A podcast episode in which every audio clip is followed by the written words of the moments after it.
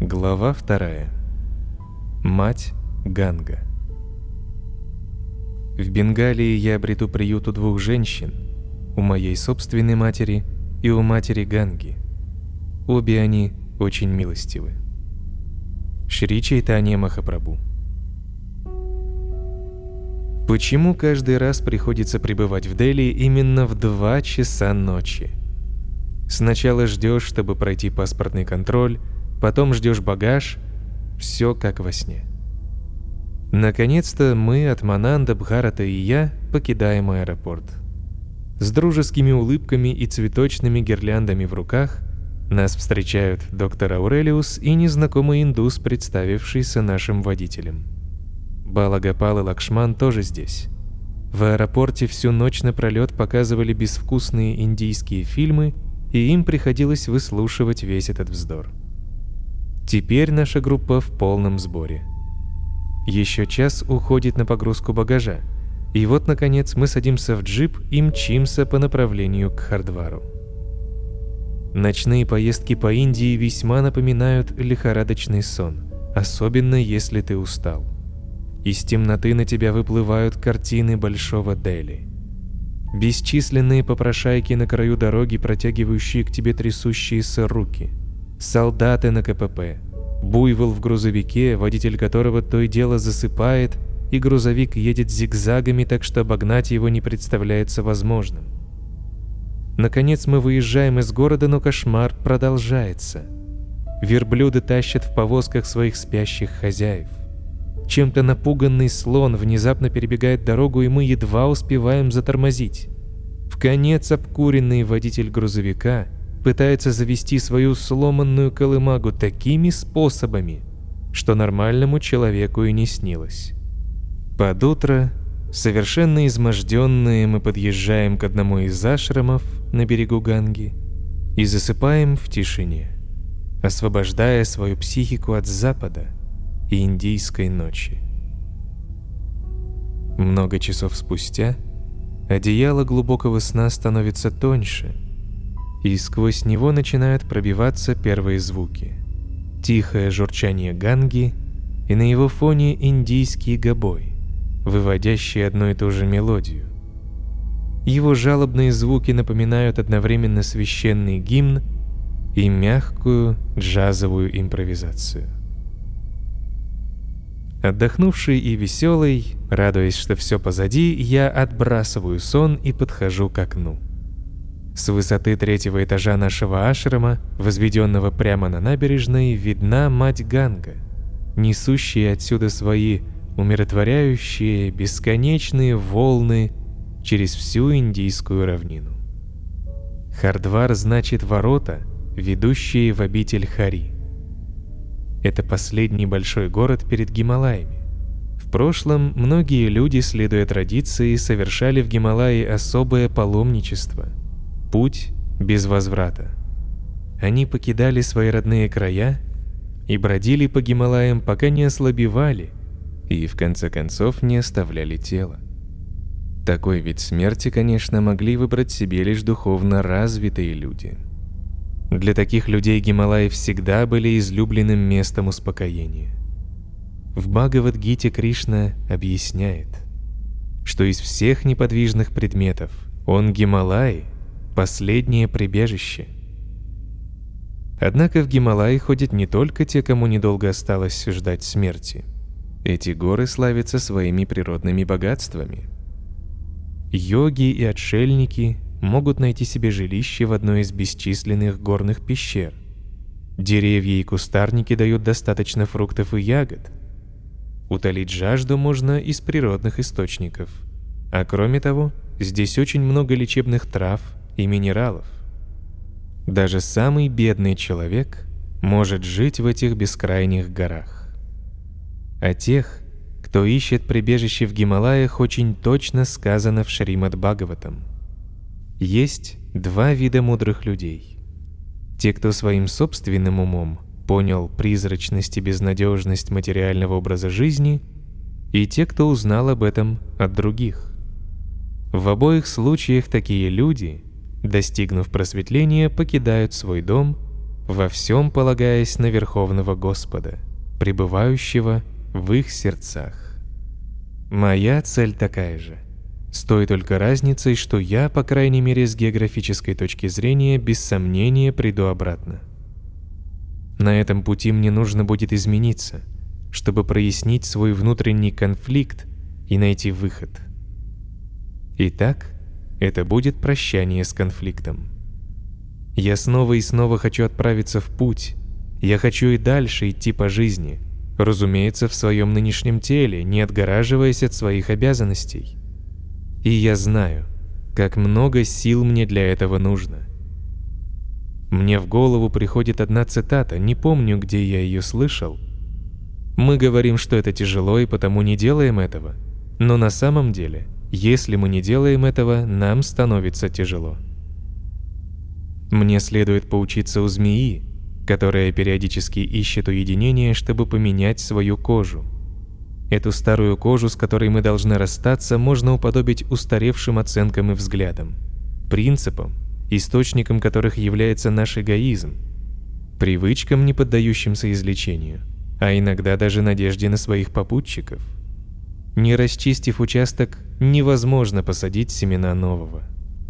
Я хочу также взять уроки у кенгуру, которые никогда не пятятся назад, а еще у дельфинов, которые все совершают как игру, где нет соперничества победителя и побежденного – с такими мыслями я отправляюсь к Ганге. Из комнат моих попутчиков, кроме редкого храпа, ничего не слышно. Вот я спускаюсь по ступенькам, пробираюсь через лабиринт переулков, то и дело спрашиваю «Ганга-ма! Ганга-ма! Мать Ганга! Мать Ганга!» И, наконец, выхожу на набережную. Кроме меня здесь никого нет. Прекрасно. Я сажусь на лестнице на берегу, и просто наблюдаю, позволяя впечатлениям завладеть мною. В спокойных потоках, несущихся вдаль, можно увидеть немало интересного. Вначале видишь только волны и их узоры, затем замечаешь какой-то кокосовый орех или кусок чьего-то сари. Мои самые приятные воспоминания об Индии тесно связаны с матерью Гангой. Это было, если не ошибаюсь, 1975 году. Я тогда в первый раз приехал в Шридхаму Майяпур. Я до сих пор все очень хорошо помню. Как я бежал к Аганге, как обвязался полотенцем и вошел в ее прохладные воды. Сноска. Майяпур – живописное место в западной Бенгалии на берегу Ганги. Там находится Всемирный центр Искон – Международного общества сознания Кришны. И вот я уже целиком окружен этими водами. С чувством, что обо мне заботится кто-то добрый и внимательный. Я немного поплавал и решил уже было возвратиться на берег, но не дойдя до него несколько шагов, почувствовал неодолимое желание сделать Ганге какой-нибудь подарок. Говорится, что когда подносишь Ганге ее же собственную воду, то она принимает ее как знак нашей любви. После подношения я вдруг ясно ощутил присутствие некоего божественного существа, что с незапамятных времен пытается пробудить во мне сознание Кришны.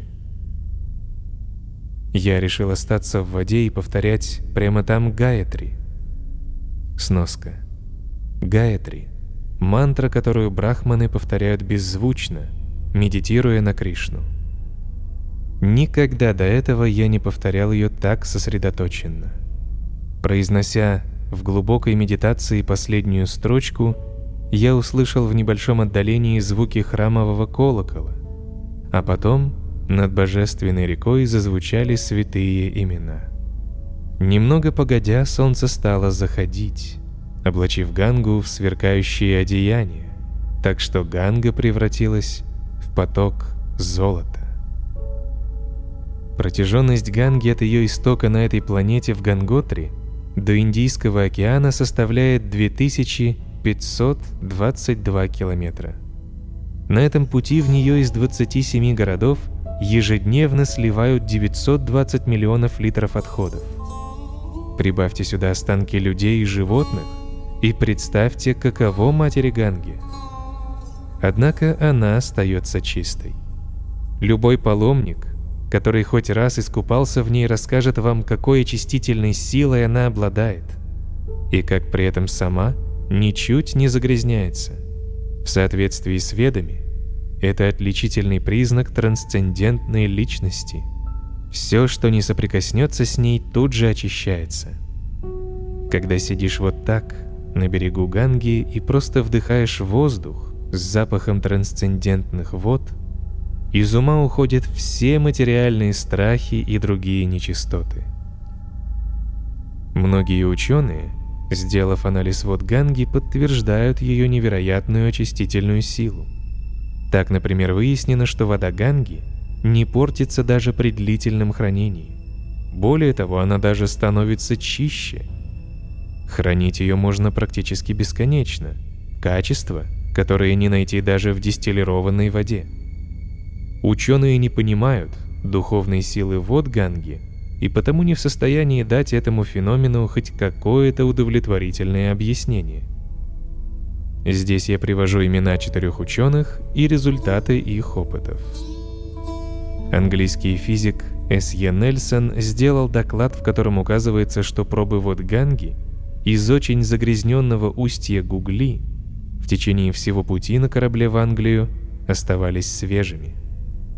Французский ученый Герель очень удивился, когда обнаружил, что в воде Ганги, в том месте, где на берегу лежали трупы людей – умерших от дизентерии или холеры, не было никаких возбудителей болезней, которые должны были бы там находиться в миллионных количествах, по научным представлениям.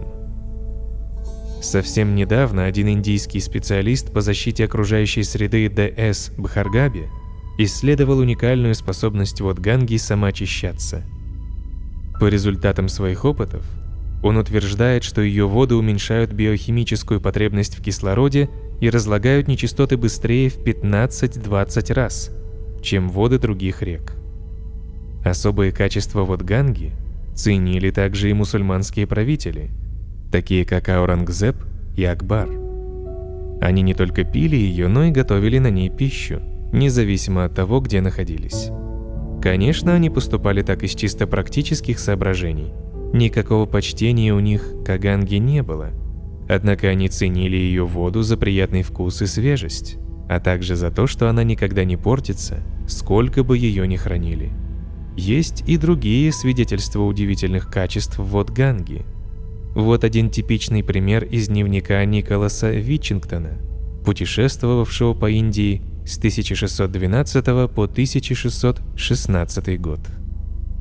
Паломники несут с собой воду Ганги зачастую сотни и сотни миль. Они утверждают, что она никогда не пахнет, несмотря на длительное хранение, и в ней никогда не заводятся черви или паразиты. У матери Ганги есть различные измерения. На определенном уровне она просто вода, на другом – одна из богинь, на третьем – жидкая любовь к Богу. Это можно объяснить на примере книги – на одном уровне восприятия книга представляет собой комбинацию различных букв, которые следуют одна за другой в разных вариантах. С другой точки зрения, книга – это источник ценной информации. А на третьей ступени – она источник действия и вдохновения. Все зависит от нас, как мы на нее смотрим и используем. Для какого-нибудь туриста Ганга – всего лишь красивый фон для фотографии – Подобно тому, как для безграмотного торговца овощами, книга может пригодиться лишь в качестве гири. Но тот, кто разумен, получит всю пользу от общения с матерью Гангой и пробудит свое изначальное божественное сознание. И вдруг река говорит с тобой. Она говорит о вечности, о нашем бессмертном «Я» и о Боге, невидимом и ждущем нас – и вот ты уже слышишь мантры, подхватываешь религиозные песнопения и чудится тебе, что ты участвуешь в ритуалах с незапамятных времен, проводимых на этих берегах. О, как ничтожен мой мирок, который я строил все эти 43 года. Сноска.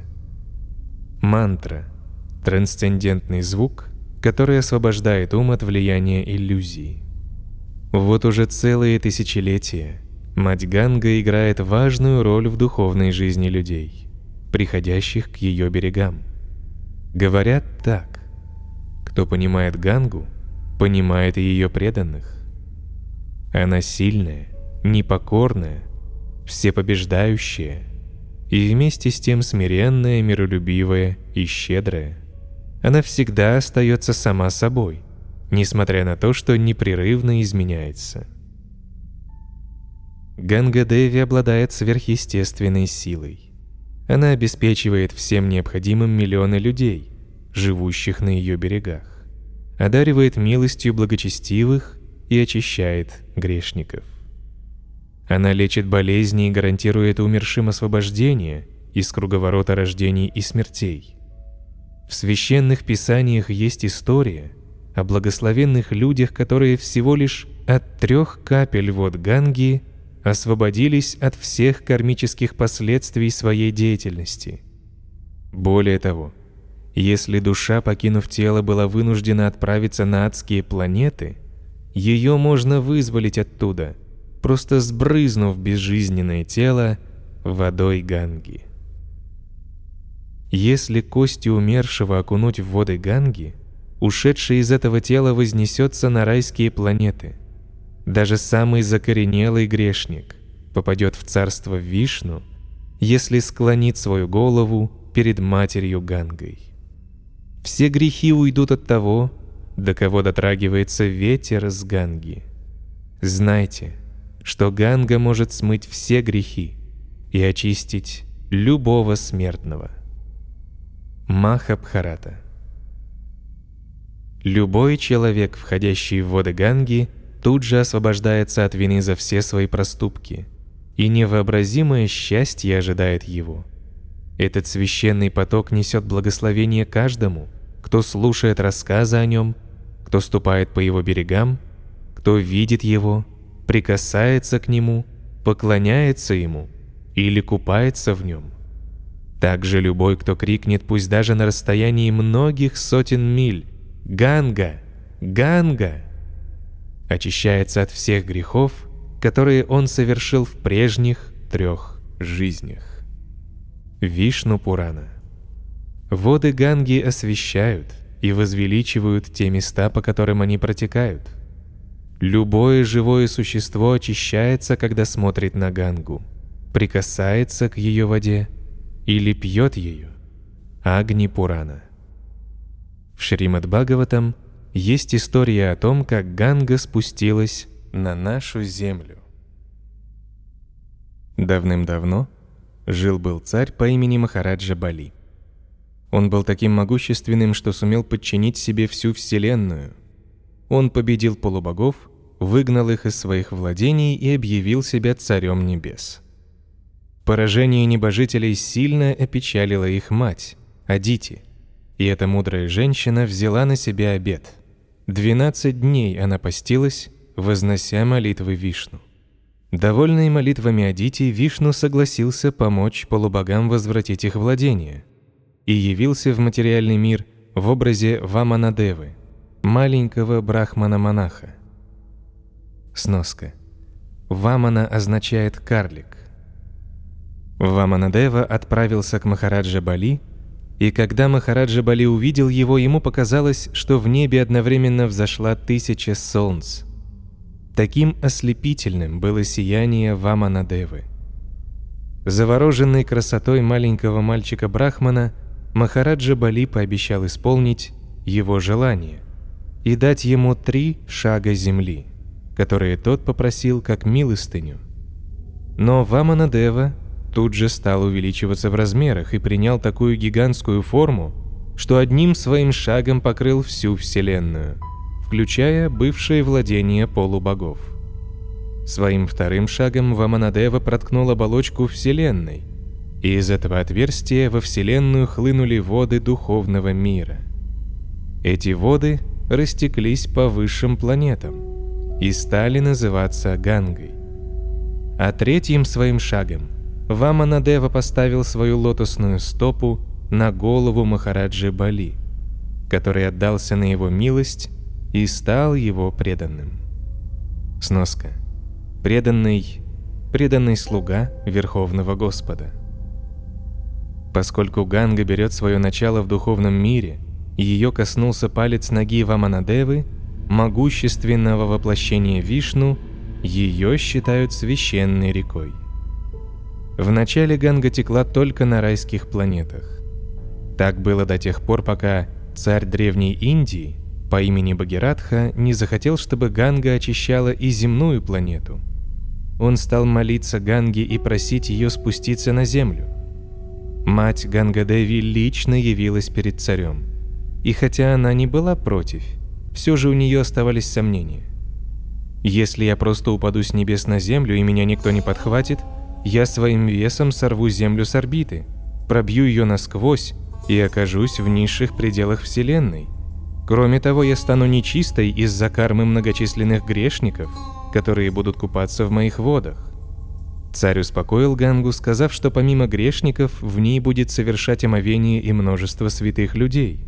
Таких святых, что им не составит труда очистить любое место от кармической грязи, которая обычно остается от паломников.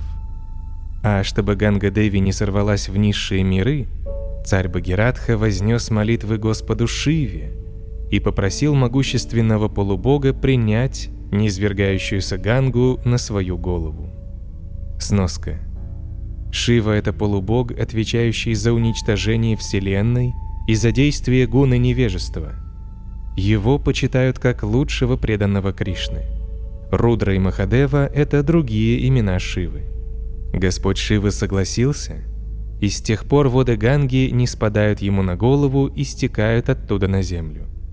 Поэтому все, что приходит в соприкосновение с этими водами, тут же становится абсолютно чистым.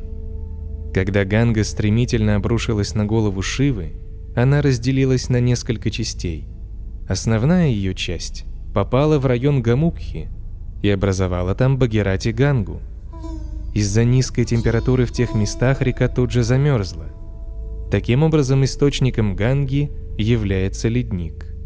Если подойти к этому леднику, можно услышать, как лед все время трещит, а порой даже ломается. Эта часть ледника формой напоминает голову коровы, и изо рта этой головы Ганга вырывается мощным потоком. Я долго сидел в глубокой задумчивости, полностью погрузившись в жизнь Ганга Деви. Теперь она течет не только в своем русле, но также и в моем сердце. Она растворяет ржавчину моих прошлых впечатлений и вымывает осколки воспоминаний, подобно тому, как она уносит прочь кокосы и другой мусор. Солнце медленно спускается к горизонту, и я решаю искупаться в ее прохладных водах. Глубоко погружаюсь я в ее недра и запечатлеваю ее духовное бытие в своем сознании. Она холодная, но добрая, и, выбравшись на берег, я чувствую полнейшее облегчение. Пока я купался, сюда пришел Садху. Сноска. Садху дословно тот, кто достиг цели. Так называют святых монахов-странников. Сейчас он проводит пуджу, небольшую церемонию поклонения Ганге. Свои мантры он знает как свои пять пальцев. Они хороводом слетают с его губ, и та небрежная ловкость, с которой он совершает омовение, говорит о том, что этот ритуал он проводит далеко не в первый раз. Сперва он стирает свои нехитрые одежды, развешивает их сушиться на заходящем солнце и уж затем входит в воду. Пока он купается, одежда успевает полностью высохнуть. Спустя несколько минут я вижу, как он отпирает небольшой храм и проводит там церемонию поклонения божеству. Сноска. Божество – воплощение Господа в виде изваяния, установленное на алтаре. Что меня все время поражало, так это та целеустремленность, с которой духовно богатые люди в Индии делают любое свое дело. Видя их глубокую сосредоточенность, можно подумать, что они заняты только своим миром, и не хотят ни с кем сближаться даже на больших фестивалях, где на маленьком клочке земли может собраться несколько тысяч человек. Это можно объяснить тем, что они находятся в контакте с высшей реальностью и пребывают в духовной атмосфере. Потому-то и чувствуешь себя в святом месте совсем по-иному, чем, скажем, в переполненном трамвае. Все дело в сознании людей. Балагапал, который в Хардваре второй раз, оповестил нас о Ганга-Пудже, которая начинается каждый день в 7 вечера. На часах полседьмого и мы мчимся, что есть сил, лавируя в узких переулках. Солнце уже зашло, но магазины по обеим сторонам улиц открыты. Чего там только не продается. Маленькие шивы, средние шивы, большие шивы, очень большие шивы, четкие рудры, принадлежности для поклонения, открытки, кастрюли, фанта. Торговый хаос священного города вторгается в нашу жизнь. Магазинчики с ленивыми сонными продавцами, которые мало двигаются, но много едят, напоминают переполненные кукольные домики. Наконец мы выбегаем на какой-то большой бульвар, где вовсю кипит вечерняя жизнь Хардвара. Заклинатели змей заставляют своих кобр танцевать. Некий человек тянет на веревке обезьянку, которая пляшет под бешеные удары барабана. Кто-то, окруженный толпой слушателей, декламирует священные писания. Мы проносимся мимо йога, лежащего в колючем кустарнике. Рядом с ним на земле валяется несколько монет. В следующее мгновение мы видим перед собой длинную вереницу попрошаек. Лакшман вспоминает, как во время своего путешествия по Индии 10 лет назад именно здесь он впервые попрактиковался в отречении. На одном большом празднике он сначала раздал каждому нищему по несколько рупий, а потом накормил всех просадом. Сноска. Просад – блюдо, приготовленное для Бога и предложенное ему. Вдруг ни с того ни с сего толпа резко расступается, подобно стае рыбешек, в которую вклинилась щука. Мы еле успеваем отпрыгнуть за какую-то колонну, оказывается, что чей-то бык взбесился и мчится сейчас по улице. С диким храпом он проносится мимо нас, и толпа вновь смыкается, как ни в чем не бывало. Мы резко сворачиваем направо, переходим через стремительный приток Ганги и выбираем себе место на этом полуострове. Куда ни кинешь взгляд, всюду люди. Несмотря на огромное количество людей, царит мирная, хотя и пронизанная нетерпением атмосфера. На противоположном берегу начинается священный спектакль.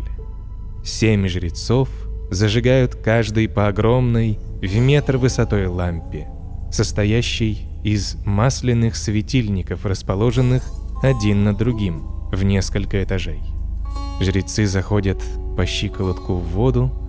В это время одновременно звонят колокола во всех храмах и наклоняют свои огромные лампы к Ганге. Электрического света почти нет – да и тот, который есть, скоро гаснет, что, впрочем, для Индии в порядке вещей. Это, однако, делает атмосферу еще более загадочной. Несколько человек запевают гимны Ганги, а потом поют «Ом Джая Джагадиша Харе». Не так-то просто описать настроение, которое царит там. Представьте себе толпу в 10-20 тысяч человек, все они с почтением прикасаются к воде Ганги – отпивают несколько капель и в блаженстве смотрят на реку. Поклоняясь Ганге, ты устанавливаешь духовную связь с ней и по-настоящему чувствуешь, как она отвечает на твое поклонение. Отблески масляных лампад образуют в волнах причудливые формы, похожие на руки, которые тянутся к людям, чтобы принять их дары. И кажется, будто мать Ганга сама выходит из реки – в связи с этим есть замечательная история. Дело было незадолго до прихода Шри Чайтани Махапрабху. Один брахман повторял мантры, стоя по пояс в ганге. Бормоча в полголоса очередные строфы, он вдруг обратил внимание на необычное поведение реки. Вода то отступала, так что доходила лишь до колен, то в следующий момент приливала так, что брахман чуть не захлебывался – так повторилось несколько раз, и, наконец, Брахман увидел причину этого волнения. По берегу гулял маленький мальчик, и кожа у него была золотого цвета. Он то подбегал к Ганге, словно играя с ней, то отпрыгивал от нее. Река, казалось, хотела прикоснуться к стопам этого мальчика, но все никак не решалась. Она то приливала к берегу, то в почтении отступала. Пока Брахман наблюдал всю эту сцену, из вод Ганги появилась божественной красоты женщина в белом саре. Она стояла в колеснице, запряженной дельфином, и ее сопровождали небесные певцы. Колесница остановилась, женщина вышла, склонилась перед мальчиком и произнесла следующее. «О мой Господь, в своем предыдущем воплощении ты купался только в водах моей сестры Ямуны. Но когда ты придешь как Чайтани Махапрабху, прошу тебя, искупайся и в моих водах. Маленький мальчик совсем не удивился, увидев перед собой эту божественную женщину, и отвечал ей с улыбкой. «Это ты, Гангадеви. Я помню твои прошлые молитвы, и вскоре по своей воле явлюсь в святом городе Навадвипе. Чтобы исполнить твою просьбу, я буду купаться в твоих водах каждый день». Услышав это, Ганга-деви взошла на свою колесницу и скрылась в водах реки. Присутствующий при этом разговоре Брахман чуть не потерял сознание. Он выпрыгнул из Ганги, подбежал к мальчику и распростерся перед ним, вознося ему молитвы. Верховный Господь принял его молитвы, но затем строго-настрого наказал ему никому не рассказывать о том, что он увидел – и никому не открывать тайну предстоящего явления Господа. Любой паломник может купить на берегу корзину с цветами и масляной лампадкой в середине. Эти корзинки предлагают ганги, а затем спускают на воду. Я купил огромную корзину с пятью лампадками. Зажечь эти лампадки индийскими спичками мне удалось лишь с третьей попытки. Но вот, наконец, все лампадки зажжены и я, вознося молитвы Ганга Деви, предлагаю ей свой дар. Я молюсь, о Ганга Деви, ты течешь на райских планетах в своей тонкой форме, а на Земле в виде реки. На самом деле твой истинный облик – это облик прекрасной богини, сердце которой исполнено сострадания к падшим душам этого мира. Пожалуйста, будь довольна моим подношением. Мы сейчас здесь, чтобы идти по пути великих прощаний. Пожалуйста, пожелай нам счастливого пути и вложи в наши сердца духовную мудрость, которая поможет нам разорвать наши иллюзии. Не успел я поместить свою корзину в руки быстротекущей ганги, как ко мне подбежал какой-то мальчишка и предложил всего за одну рупию оптимизировать мое подношение. Он прыгнул в воду и оттащил мою корзину на середину реки, чтобы ее не прибило к берегу. Я недолго ее видел.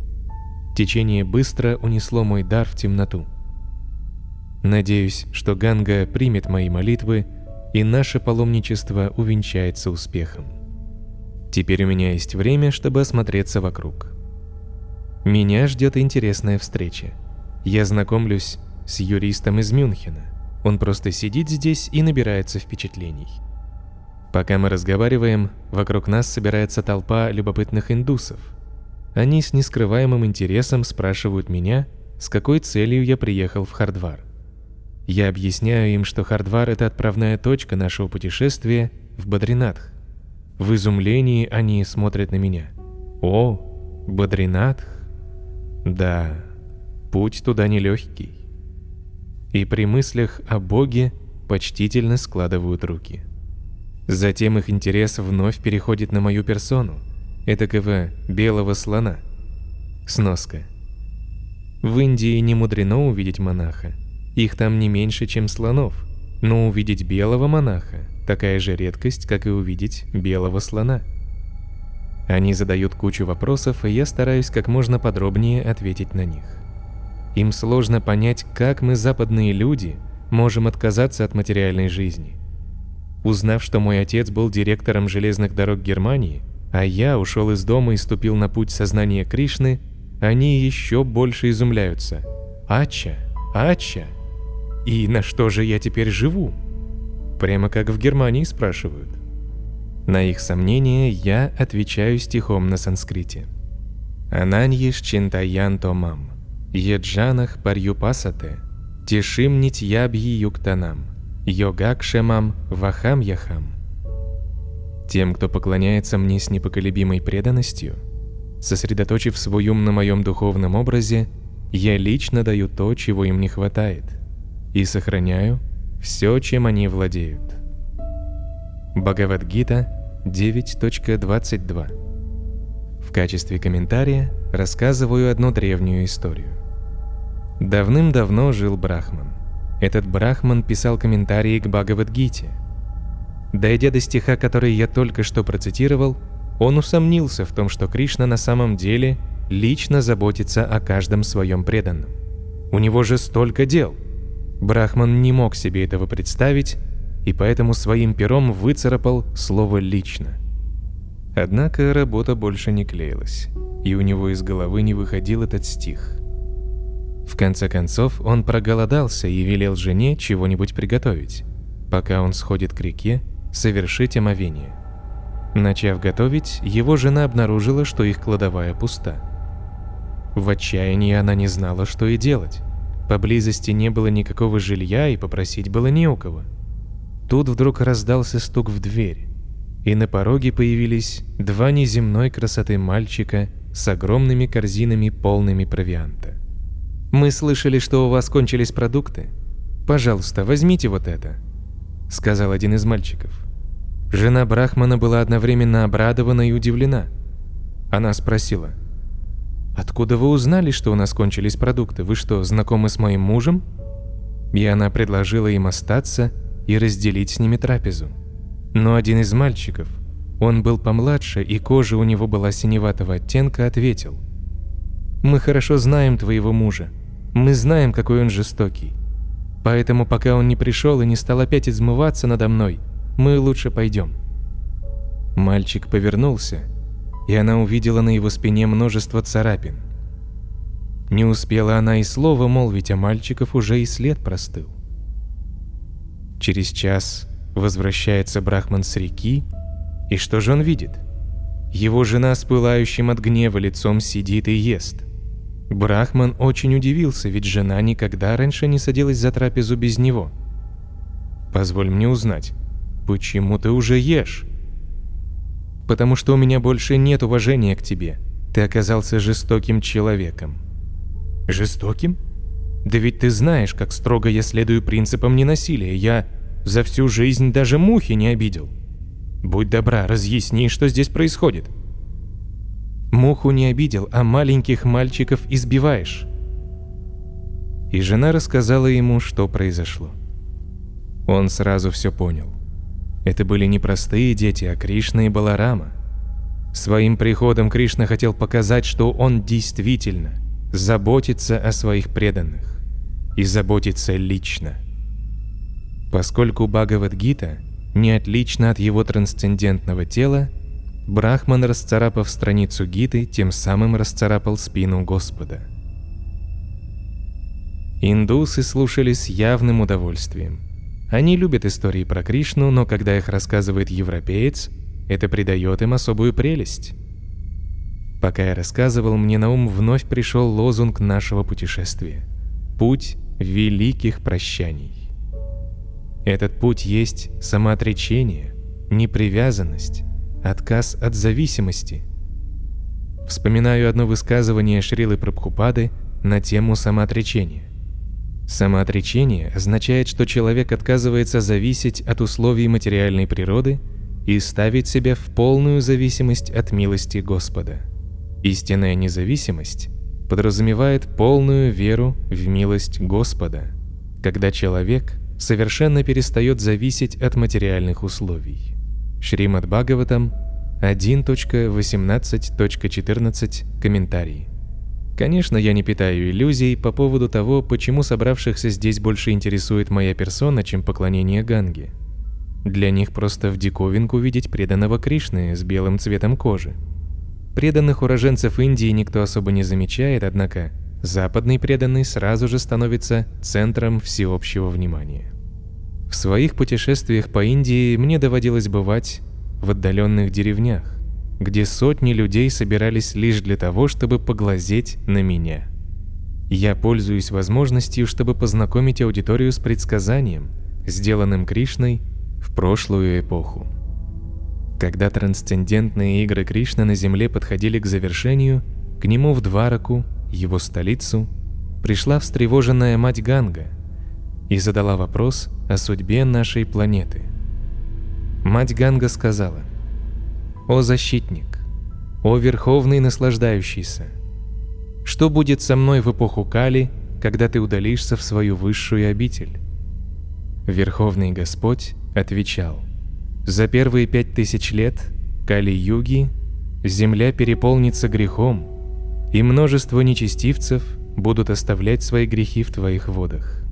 Однако их грехи будут сожжены взглядом, и прикосновением тех, кто будет поклоняться мне, повторяя мою мантру. Эти преданные будут воспевать святые имена Хари и читать Шримад Бхагаватам. Когда ты достигнешь берегов, на которых будут жить такие преданные, прислушайся к их словам. Подобно тому, как огонь сжигает сухую траву, общение с вайшнавами сжигает все грехи. О Ганга! При жизни этих преданных вся планета – до того исполненная греха, станет местом паломничества. От пыли со стоп моих преданных Мать-Земля станет чистой. Очистятся и места паломничества, и все мироздание. Те разумные люди, которые почитают мою мантру и мой просад, могут очистить все на свете.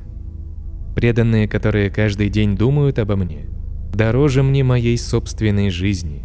Даже их легкого прикосновения будет достаточно, чтобы очистить сам ветер и огонь. Такие преданные будут населять эту планету в течение десяти тысяч лет Кали-юги. Затем, когда они покинут Землю, Кали превратит ее в пустыню. Брахма Вайварта Пурана Мы еще долго беседуем – и после того, как индусы получают ответы на все свои вопросы, я вновь ищу уединение на берегу Ганги. Я тихо молюсь. Дорогой Кришна, дорогая Ганга, пожалуйста, дайте мне сил освободиться от сетей ложной зависимости.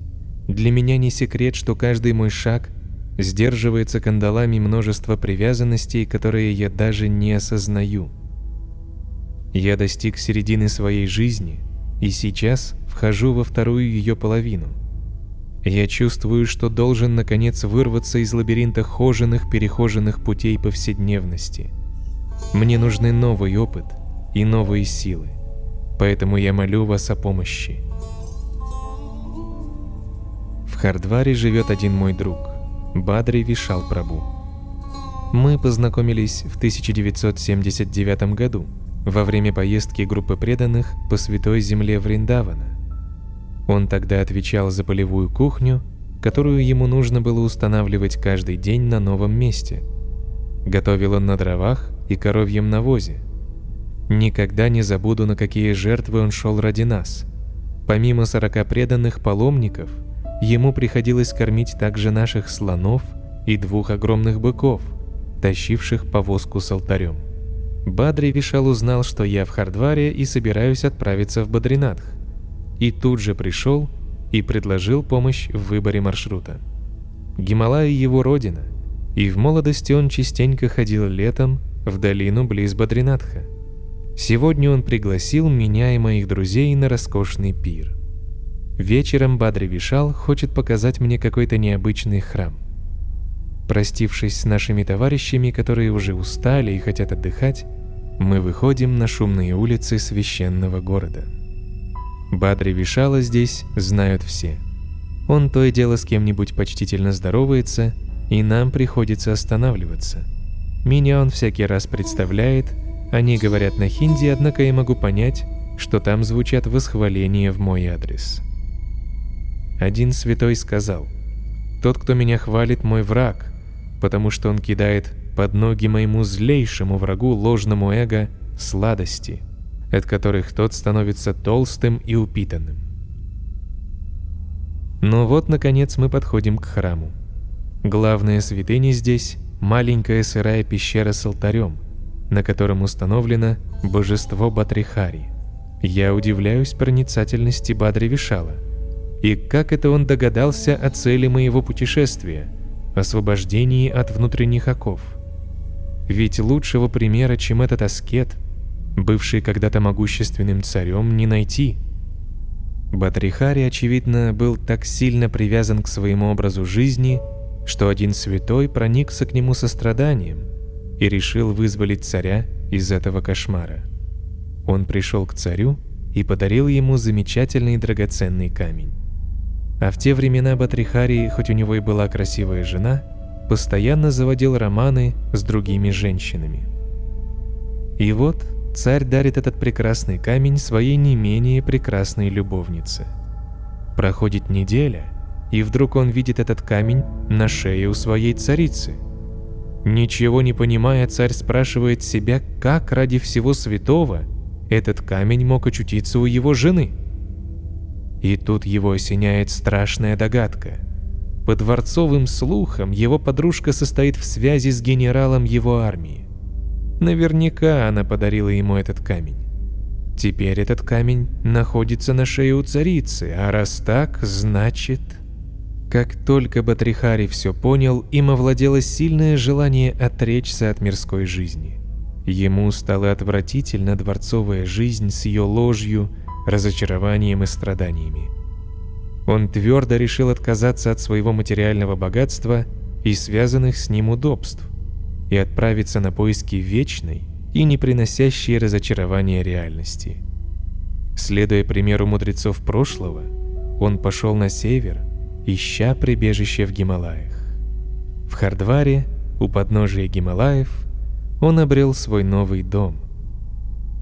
Батрихари поселился в той самой пещере, где мы сейчас сидим, и пребывал здесь в глубокой медитации, пока его дух и страсти не успокоились.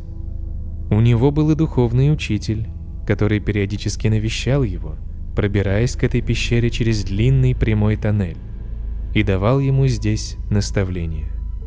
К сожалению, этот подземный ход сейчас завален, а то бы он мне весьма пригодился. Еще когда я в первый раз услышал об Атрихаре, у меня сразу же появилось желание узнать о нем побольше. И вот сейчас Бадри Вишал, сам того не ведая, помог этой мечте осуществиться и привел меня к этой пещере.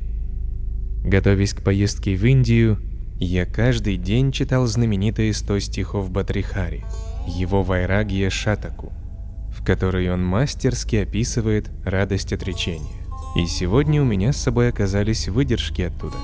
Мы с удовольствием читаем их вслух. Сноска – Вайрагия означает отречение, а шатака – сто стихов. Затем мой друг рассказывает мне, что Батрихари является основателем города паломников Хардвара. У пути великих прощаний многообещающее начало. Сразу становится легче, когда видишь перед собой пример человека, который сумел преодолеть те же самые трудности. Жизнь и учение святых заключают в себе особую силу, что помогает нам убрать со своего пути все шлагбаумы и баррикады. Словами и в первую очередь своим примером святые помогают нам преодолеть двойственность материального существования. Хорошее, плохое, простое, сложное, приятное, неприятное и так далее. Это знает любой, кому посчастливилось принять прибежище у истинного духовного учителя. Эта маленькая пещера наполнена особой энергией, оставшейся от присутствия святого. Кажется, будто здесь все еще творят аскезу и углубляются в медитацию, дарующую мудрость, хотя внешне это место ничем не примечательно. К счастью, здесь пока еще никто ничего не перестраивал, и потому можно погрузиться в изначальную атмосферу этого святого места – С благодарностью склоняемся мы перед божеством Батрихари и молим его о благословении, мече отречения, который поможет нам отвоевать духовную действительность, погребенную под толстым слоем материализма, самодовольства и неуверенности.